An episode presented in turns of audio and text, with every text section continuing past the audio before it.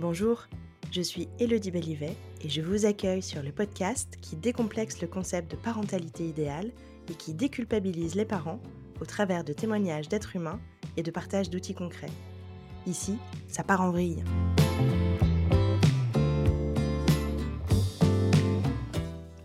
Bonjour à toutes et à tous. Aujourd'hui, je vous propose un épisode solo. Pour celles et ceux qui m'ont suivi via mes réseaux sociaux, vous savez que j'ai quitté le salariat il y a quelques jours pour me lancer dans la folle aventure de l'entrepreneuriat. Alors, qu'est-ce que je vais bien pouvoir faire de mes journées? Eh bien, forte des diverses formations que j'ai pu suivre ces dernières années, et entre autres de ma formation de coach consultante en parentalité et en éducation de l'école d'Isabelle Filiosa à Paris, j'accompagne les entreprises dans la définition et l'amélioration de leur politique parentale. Parallèlement, j'accompagne euh, les particuliers en séances de coaching individuelles ou familiales. Et enfin, je continue les ateliers avec les enfants et les adolescents sur la régulation des émotions, du stress, ainsi que sur la prévention des abus sexuels via entre autres euh, l'apprentissage du consentement. Alors, vous vous en doutez, j'ai beaucoup été questionnée sur les raisons pour lesquelles j'ai choisi cette reconversion professionnelle de coach parental. J'ai toujours répondu très honnêtement, mais finalement assez brièvement sur ce qu'ont pu être mes motivations intrinsèques. Laissez-moi prendre un peu plus de temps aujourd'hui pour vous expliquer tout ça. Mon premier pilier, ma première motivation, c'est l'enfant. Tout part de l'enfant. Sa place dans la société, sa place dans la famille, ses droits, son développement. Quand moi-même j'étais enfant, j'étais profondément gênée du fait de d'avoir cette impression de ne pas compter. Genre, je suis une enfant, donc j'ai pas mon mot à dire, quel que soit le sujet, et même si ça me concerne directement. J'étais aussi perplexe de constater que ce que je voyais et ce que je comprenais de la relation adulte-enfant ne pouvait visiblement être qu'une relation de dominant-dominé. Pourquoi nous, les enfants, étions si peu importants? Pourquoi ce qu'on ressentait ou ce qu'on traversait n'intéressait personne? Pourquoi même on devait taire et faire taire tout cela? Je sais pas bien, mais ça résonnait faux en moi. Il y avait un truc qui clochait, qui n'était pas logique, qui n'était pas cohérent, pas congruent même. Plus tard, à l'adolescence, quand j'ai commencé le babysitting, j'ai bien vu que je m'y prenais pas du tout comme mes amis ou comme les parents des enfants que je gardais. J'étais dans des relations plutôt équilibrées avec les enfants. Je sollicitais les avis des enfants et j'en tenais compte. J'essayais d'aller dans le sens du courant et pas vraiment à rebrousse-poil, quel que soit le sujet. Un peu à la manière de Gordon avec son côté gagnant-gagnant. Mais on était au milieu des années 90 et je n'allais découvrir Gordon que 17 ans plus tard. En tout cas, ça marchait déjà. Alors, faire que les enfants soient respectés, accompagnés, soutenus de manière bienveillante et adaptés dans leurs besoins et dans leur développement, ça permet une société plus apaisée demain, moins malade, moins violente, plus empathique, plus équilibrée et au final, plus heureuse. Et pour prendre soin des enfants, il est nécessaire de prendre soin des adultes qui sont à leur contact.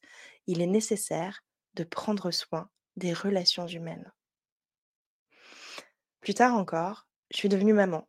Mais dans quelles circonstances c'est peut-être là une des clés les plus importantes du virage que je prends aujourd'hui. J'espère que vous êtes installés confortablement. C'est parti. J'ai démarré ma carrière en tant que collaboratrice d'architecte dans une toute petite agence d'archi parisienne et l'idée était que je reprenne l'agence au départ en retraite de mon boss. On était trois. Mon boss, la secrétaire et moi. On avait une relation pro au top. Il a pris le temps de m'apprendre mon métier, il m'a donné le temps d'observer les compagnons, les artisans, les ouvriers, travailler sur les chantiers pour comprendre leur métier, leurs besoins et appréhender au mieux mon rôle dès la conception des projets. J'étais dans une relation de confiance et sur un cheminement qui me faisait grandir au quotidien. Mon boss a subi une opération du cœur lors de notre deuxième ou troisième année de partenariat et à cette occasion, il m'a laissé prendre les rênes de l'agence. Ça aura duré le temps de sa convalescence. Tout ça pour vous dire que notre relation professionnelle était solide. Alors, autant vous dire que j'étais plutôt en confiance à l'idée de lui annoncer ma grossesse. À tel point que je lui ai annoncé très tôt, en me disant que plus on avait de temps devant nous pour nous organiser et trouver et former ma remplaçante ou mon remplaçant, mieux ce serait pour l'agence. Vient ce fameux matin. On est de retour de congé d'été, 31 août 2009. Je suis à 8 semaines d'aménorrhée. Je sais, c'est super tôt.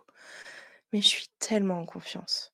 Je lui demande un instant dans son bureau pour lui parler d'un sujet important. Je m'assieds et j'ai un smile jusqu'aux oreilles. Je suis tellement joie de partager ça avec lui. En plus, il est papa de quatre enfants. Du coup, j'y vais, je me lance. Je suis enceinte. Et là, je vois le visage de mon boss se fermer. Son grand sourire devient crispé, forcé. Son regard se noircit. Quand il ouvre la bouche, il me sort.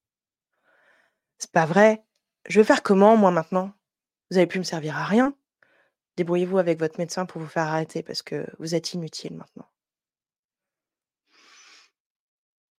Mon cerveau, mon ami, a décidé d'oublier le détail du reste du monologue. Par contre, mon corps se souvient très bien de ce qu'il a ressenti. Je peux même encore le sentir en vous en parlant. Glacé, tendu, bloqué, incapable de dire un mot, la gorge sèche et serrée le cœur qui bat fort. Une impression d'un liquide noir qui se déverse dans l'intégralité de mon ventre. Une impression d'oppression. Je manque d'air, je me noie, mes yeux s'emplissent de larmes, sans que je ne contrôle rien. Je suis plus aux commandes. Mon cerveau n'y est plus. Mon corps reçoit la violence verbale.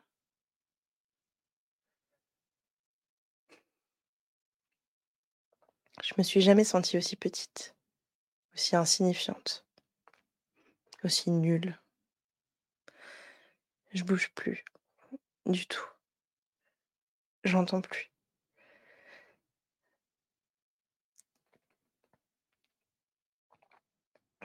Tétanisée par ce que je viens de traverser.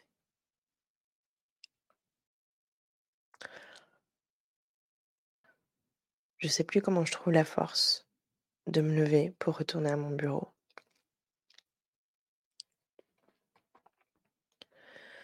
Mon boss a un rendez-vous et il doit s'absenter. En partant, il prend mes clés et il nous enferme, la secrétaire et moi, dans le bureau. Oui, la secrétaire était là, dans la pièce d'à côté. Elle a tout entendu, la porte était ouverte. Elle n'a rien fait. Elle ne fera d'ailleurs rien dans toute cette histoire. Vous savez, Elodie, Trouver un emploi à 50 ans passés, c'est compliqué, m'a-t-elle dit. Ok. Je suis désolée, ajouta-t-elle. Pas autant que moi. Je pleure. Je sais pas quoi faire. Qu'est-ce que je suis en train de vivre? C'est quoi ce cauchemar? Je porte la vie et plus rien ne va. Je me sens minable, démolie démunie. Ce que je vis n'est pas vrai, c'est pas possible. L'appart qui nous sert de bureau est fermé à clé. On est au premier étage. Impossible de sortir.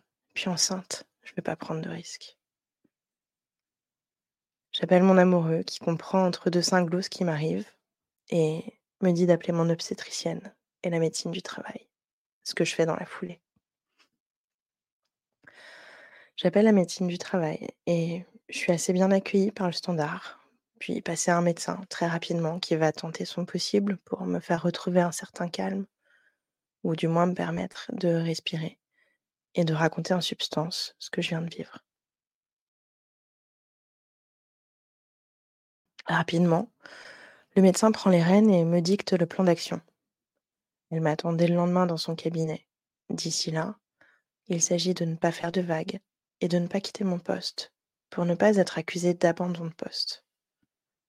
Ouais, avec le recul, je me dis qu'on a vraiment du chemin à faire. Mon boss revient un peu après, me rend mes clés et ne me parle plus. Pour le coup, ça m'arrange.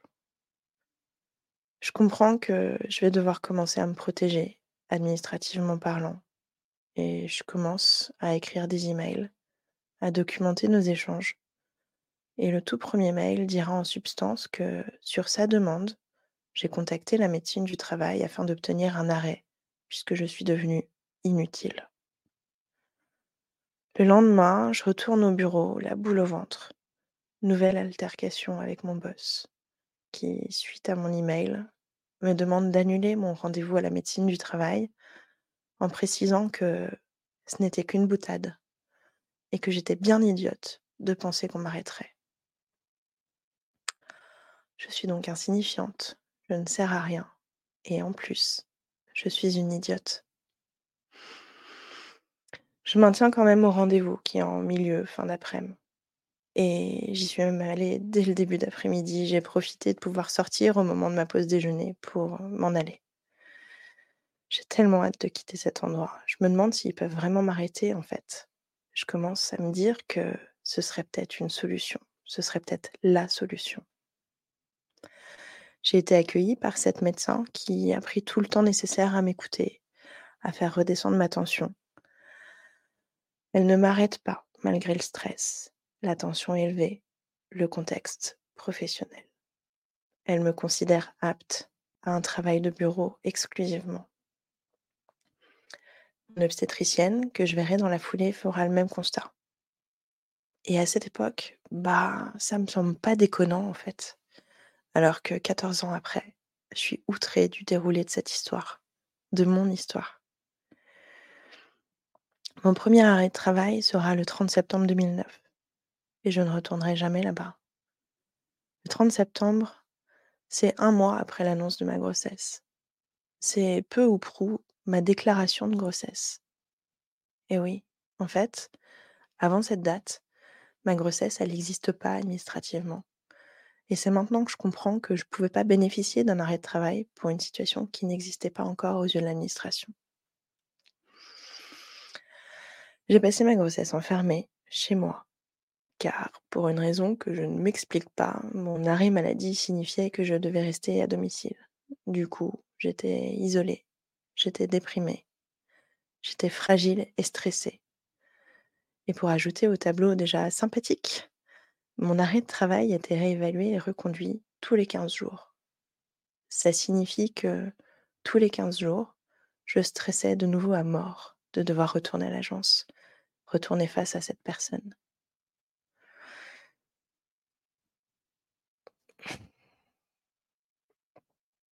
Concernant ma situation professionnelle, j'ai rencontré des problèmes jusqu'à la fin de mon contrat avec cette agence. Bulletin de salaire erroné, règlement des salaires en retard, démarche employeur auprès de la CPAM non faite, et puis décrédibilisation du travail fourni jusque-là. Je sais plus à quelle date j'ai engagé une avocate, mais ça a été assez rapide. Et l'affaire a été clôturée par les prud'hommes en septembre 2012.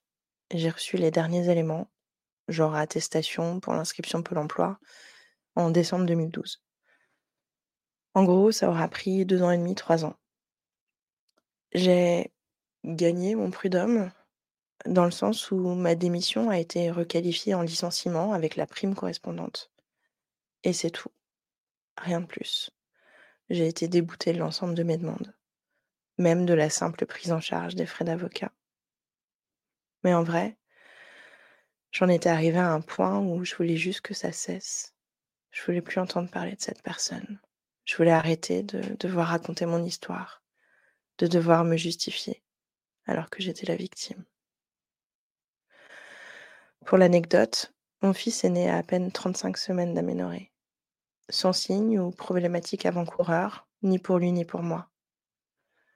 On sait aujourd'hui les risques causés par le stress durant la grossesse, la personne enceinte, pour le ou les fœtus, pour le deuxième parent lorsqu'il y en a un.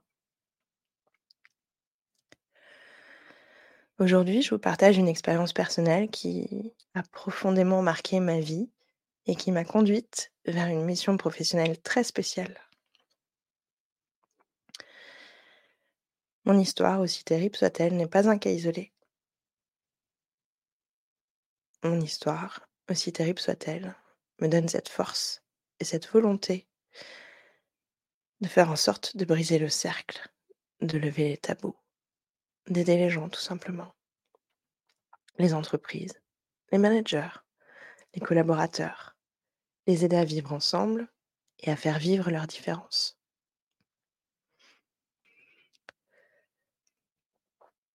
Il existe une multitude d'actions qui peuvent être engagées par les entreprises pour soutenir les collaborateurs et collaboratrices parents dans les moments de vie qui peuvent être difficiles. Et je ne parle pas que de la grossesse ou de la première année de vie, non. Lorsqu'une personne devient parent, elle le devient à vie. Les étapes, les difficultés peuvent se présenter à tout moment et c'est un aspect qui est souvent occulté. Les entreprises sont des entités complexes, composées de personnes aux besoins variés. Lorsqu'un collaborateur devient parent, cela peut être l'un des moments les plus heureux de sa vie, mais cela peut aussi devenir une période de défi considérable. Et c'est là qu'intervient le rôle essentiel du coach parental en entreprise. On peut soutenir la productivité et la rétention des employés. La transition vers la parentalité peut être difficile. Les parents sont souvent confrontés à des choix délicats entre leur carrière et leur famille. Un coach parental peut aider à créer des politiques qui soutiennent la flexibilité du travail, ce qui peut améliorer la productivité et la rétention des employés. Un collaborateur épanoui et équilibré est plus susceptible de rester au sein de l'entreprise. Le coach peut aider à réduire le stress et les conflits. La parentalité apporte son lot de stress. Les parents peuvent se sentir dépassés par les demandes concurrentes de leur vie professionnelle et personnelle. Un coach peut enseigner des compétences en gestion du temps, de l'énergie, du stress, des émotions, réduisant ainsi les conflits potentiels et favorisant un environnement de travail plus sain. Au travers de la politique parentale, on est en mesure de promouvoir l'égalité des chances. Parce que les politiques parentales bien conçues peuvent aider à éliminer les obstacles auxquels sont confrontés les parents et en particulier les mères. Cela favorise l'égalité des chances car les parents ont un meilleur accès aux opportunités de carrière, quel que soit leur genre. D'autre part, la politique parentale vient favoriser une culture d'entreprise positive. Les entreprises qui se préoccupent du bien-être de leurs employés sont perçues comme des employeurs de choix. Une approche solidaire de la parentalité renforce la culture d'entreprise et peut attirer des talents de haute qualité. Enfin, une politique parentale augmente la productivité. En effet, les parents bien soutenus sont plus susceptibles d'être concentrés et engagés au travail. Cela peut se traduire par une augmentation de la productivité et de la créativité. Pour en revenir à mon histoire personnelle, j'ai ressenti de première main les conséquences du manque de soutien à la parentalité en entreprise. Cela m'a poussé à vouloir faire une différence. Mon expérience m'a montré combien il est crucial de créer un environnement de travail favorable. Les entreprises qui investissent dans des politiques parentales adaptées à la réalité de leurs employés non seulement améliorent la qualité de vie de ces derniers, mais également renforcent leur position concurrentielle sur le marché. Les avantages de telles initiatives se ressentent non seulement au sein de l'entreprise, mais aussi au sein de la société dans son ensemble. En somme, un coach parental en entreprise peut jouer un rôle essentiel dans la création et l'amélioration des politiques parentales. Cela permet non seulement d'attirer et de retenir les talents, mais aussi de créer un environnement de travail plus équilibré, productif et épanouissant pour tous les employés, qu'ils soient parents ou non. En conclusion, la parentalité est l'une des expériences les plus enrichissantes de la vie, mais elle peut également être l'une des plus exigeantes surtout lorsque l'on jongle entre les responsabilités professionnelles et familiales. Les entreprises ont un rôle clé à jouer pour soutenir leurs employés parents, en créant des politiques parentales adaptées et en offrant un accompagnement dédié. Mon rôle, c'est de vous aider à naviguer à travers ces défis, que vous soyez un employé parent qui cherche un équilibre, un gestionnaire désireux d'améliorer la culture de votre entreprise, ou encore un décideur cherchant à renforcer la rétention des talents et la performance organisationnelle. Mon objectif, c'est de travailler avec vous pour créer un environnement de travail qui reconnaît et soutient les besoins des parents tout en renforçant le succès de votre entreprise. Nous avons tous un rôle à jouer pour faire en sorte que la parentalité ne soit pas un obstacle, mais plutôt une source d'inspiration, d'épanouissement et de réussite. Et je suis là pour vous accompagner dans cette démarche. Je vous remercie de m'avoir écouté et je vous dis à dans 15 jours pour un nouvel épisode.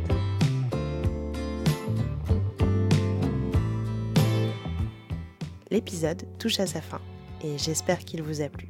Si c'est le cas, venez me mettre plein d'étoiles et m'envoyer vos mots doux sur Apple Podcast ou bien encore via LinkedIn ou Instagram. J'adore échanger avec vous directement. On se retrouve dans 15 jours et d'ici là, n'oubliez pas, vous n'êtes pas seul.